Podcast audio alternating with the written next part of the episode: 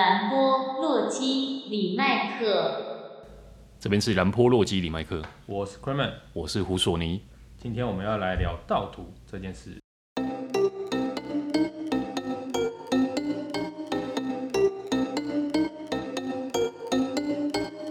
OK，我们今天要来聊被盗图了怎么办？今天这一集主要会讲。被盗图之后的一些后续，我来分享一下啊，比较长，所以我会把它分成三集。那今天这集主要就是讲被盗图之后，接下来你应该怎么做？你要做什么事情？OK，所以你发现你的图被盗了吗？对，去年八月的时候，我在网拍平台上面，因为我自己有在网拍上面卖东西。那去年八月我在网拍上面看到有一个卖场，他用我的图片在卖东西。而且这个其实还蛮蛮扯的是，他偷了不止一张图，他一偷就偷了九张。那第一时间我其实我有发信给他，我请他在三个小时之内撤图，不然的话我可能会告他。那我三个小时之后，我再回去看一下，诶，他还是没有撤掉。他有已读吗？因为你应该是传虾皮的悄悄话。有有有已读，其实有已读，因为他有已读，其实就有一个勾勾在。嗯。那我的认知是，好，那既然我已经。告知你了，说 OK，这个图的版权是我的。那你既然不撤的话，那我当然就是我就一定去告你的。我就开始准备一些资料。那如果要提告的话，要准备什么样的资料？简单，第一个，如果你发现你的图被偷了，好，那你最快的方式就是一样，把你的电脑打开，你一定是发现他的网站嘛，对不对？不管他是在拍卖平台，还是说他的脸书或者他的部落格，不管。你就是把你整个荧幕的画面截取下来，那这个荧幕画面包含的是要有第一它的网址，第二，如果它是拍卖平台的话，要能够清楚的看到它的账号，第三，但最主要这个截图里面呢，要包含是你创作的图档或者是你拍摄的图片都要很清楚，尽量结合在这一张图片里面把它截下来。那它比如说像这一次我的状况是，他偷了我九张图，那当然我就是截成九个画面。一方面证实说，呃，是在这个卖场里面偷到的，然后他总共偷了我九张照片。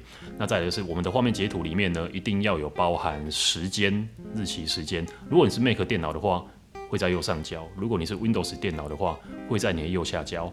那我都建议，其实你有做全屏的截图就够了。那相对的网址一定要清楚，他的账号要清楚，对。所以主要是在法律的提供市政的部分，一定要人事实地物都要完。如果你少了一项的话，会比较麻烦的。那既然要收证的，但我就是一次让它完整到位。了解，所以的话，那你是到哪边去做报案？我选择在我公司附近的派出所报案。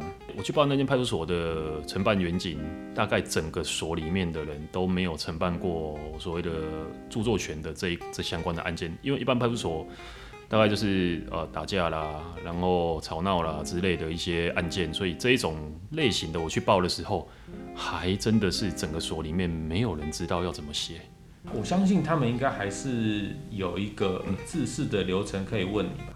有，后来他们有稍微可能问了一下其他所的学长啊，那才知道说，OK，这个是要从著作权法的方式去做询问跟做承办。那一样询问的内容，当然他一定会问我说，呃，我是什么时候发生的这件事情，在哪里找到的？那我就直接跟他讲，哎，我在几年几月几号几点几分，我在哪个网络平台上面看到。这样子的一个事情，就是他盗我图的。好，那我当然就顺便的一并的把我的资料印出来，然后给他看，因为我还是得先跟他讲我为什么要来提告，他才会清楚，他才会懂。那他还是问了我说，我有没有第一时间跟对方联系？我就说有，我当下我就发信给他了，请他做下架的动作。那对方因为没有下架，所以我来警察局备案。那再来，他还是会问我，我跟对方认不认识，有没有纠纷？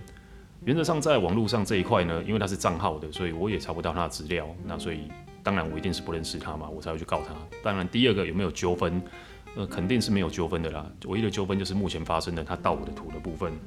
那再来，警察还是有问我说，那我如何证明我的商品是合法的，有没有版权？那我当然就是提供给他我贩卖商品的原厂授权证明。然后还有提供给他我制作这一张商品图档的原始档。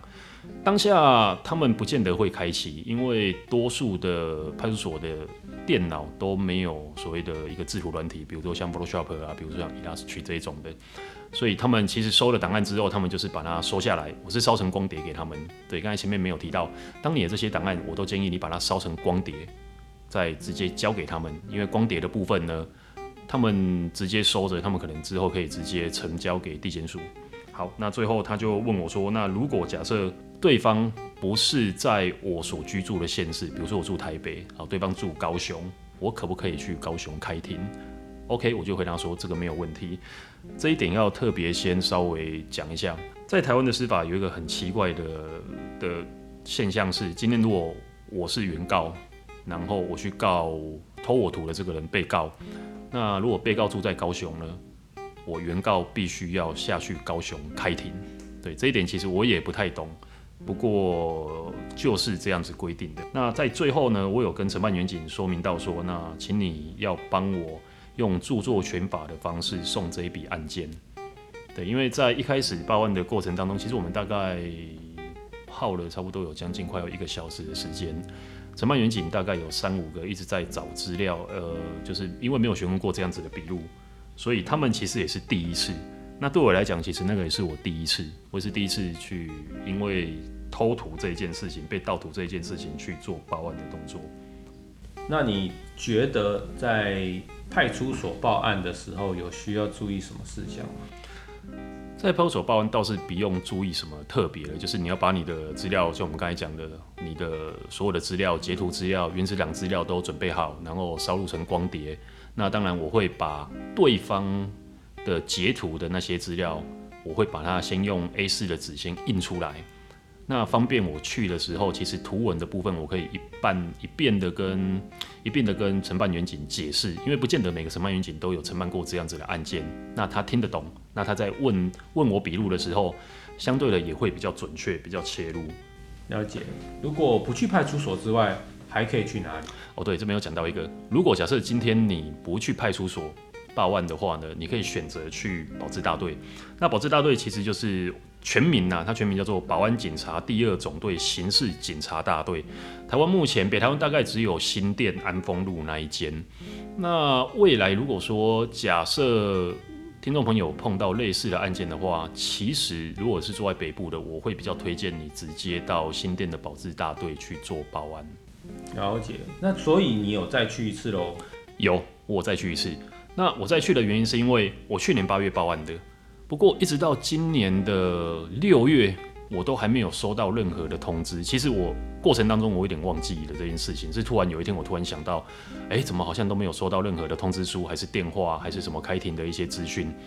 我直接打电话去我报案的派出所，那报案的派出所跟我讲说，他们当天做完笔录之后，其实隔天就是把案件送到分局。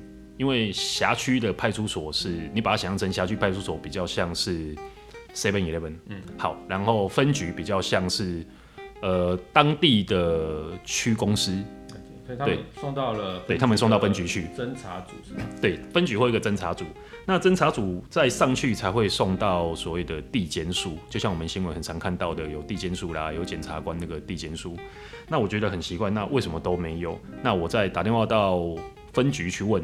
那分局跟我讲说，他们目前案件还卡住，那没有继续承办。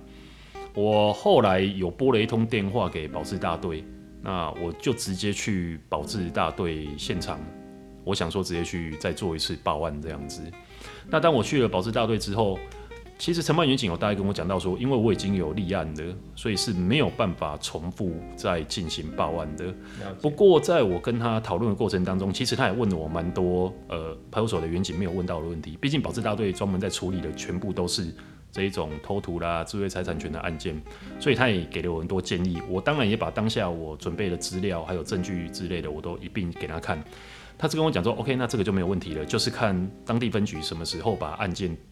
转给地检署，所以我会建议，如果假设你今天你是在北台湾，你碰到类似的状况，如果不怕远的话啦，其实跑一趟保释大队，我觉得在受理案件的这一块，不仅是速度会比较快，如果你一开始你资料准备不足或者不全，他们也会可以给你比较好的建议。没错，因为我会觉得，如果既然都要完整的把你的资讯提供给警方的话，那我会建议直接请专业的单位，他会引导你，你的证据或者是你的说辞会更完整一点。对，就像当时我在保释大队的时候。其实我在等待的过程当中，有一对情侣。那这对情侣，我觉得就是一个很好的一个例子。这对情侣他们在网拍上面买了一双 Nike 的球鞋，那他们直接去报案，意思说他买到了这一双，他觉得是盗版的。不过呢，卖家就不闻不问，而且钱也不退给他们，所以他们直接来保释大队报案。那保自大队其实给了建议，我个人这样听下来觉得 OK 是对的，蛮中肯的。保自大队直接跟他们讲说，好，OK，我今天先把你这双鞋子收下来。我们会先送交给台湾 Nike 的原厂公司，请他们鉴定是不是盗版的。因为是不是盗版的，原则上警政单位那边是没有办法做鉴识的，所以他们一定得送给这一间的制造商或者原厂去做去做辨别这样子。那他最后他有问到情侣一句话说：那如果最后这一双鞋子鉴识完了，你们要不要拿回去？有问到类似这样的问题，当然后续我没有听到，因为他们后来进去讲了。那在之前他有问到的问题是：如果假设确定这一双鞋子是仿的。那他们也有办法找到对方，那你们要不要告他？对，还是有问到这一块，因为你有要告他，他才会开始进行立案、进行做笔录这样子。所以其实会跟我在派出所进行的询问跟笔录的部分，当然保释大队会真的会比较专业啦。所以最后我还是会比较建议大家，如果假设真的有碰到。有人在网络上面窃取你的图，盗你的图，不管你是在做卖商品的，你自己设计原创的图，或者说你自己拍摄的图，你都被挪用了，被盗用了，请不要放过他。对，就是去报案，就是去告他。没错，因为你的所有的心血都在上面了，它不是仅仅包含说这是利益的关系，这是包含说你个人所有的灵感的创作，如果你都。不去正视这个问题的话，他们就只会变本加厉。对，而且这个就是一直偷下去，而且通常偷图的人就是我今天偷了这一家没问题，再偷那个人没问题，那食髓知味嘛，那就做无本生意啊。他就是一直偷下去，反正反反正找商品我就找一个类似的商品来，那我就把你的图直接挪过来用，就当成自己的这样子。以后一般的其他可能消费者，他们自己本身也有商品要卖的话，如果除了实拍商品以外，你还有什么要建议的地方？我觉得除了实拍以外呢，如果可以的话，当然每个人在网拍上面可能都会有一个店铺啦，或一个店名什么之类的。那我都建议你可以把你的店名当成是一个浮水印，绕在你的图上面。当然这样子做，一方面可以让很多想要偷图的人会看到啊，这个有浮水印，好，那我就不要截他的图。他可能会去找没有浮水印的，可以避免掉这一块困扰，就比较不会那么麻烦。是哦，你的图被偷走了这样子。OK，如果你使用的这个产品，它的图片是来自于官方代理商、经销商，那你必须要得到他们的同意授权使用这个图片，不然你一样会有受到智慧财产权相关的条文规范，你有可能会成为被告。对，这倒是真的。如果你今天是要卖东西，我举个例，比如说你在卖洗发精。你在卖海伦仙度丝的，你不是说随便去百货公司买个海伦仙度丝来，然后转手卖，然后就 OK 这样子。如果你是自己拍的图的话，可能还没问题。但是如果你是去他的官方网站，把他们的商品图给截取下来，然后放在自己的网拍上面卖的话，哎，这个就是触法了哦。因为那个图片的版权其实是属于海伦仙度丝原厂公司的，并不是你的，除非你有取得他的正式授权。OK。下一集我会跟大家分享，再来我收到刑事传票开庭的过程。OK，那我们今天的节目就到这里喽，拜拜，拜拜。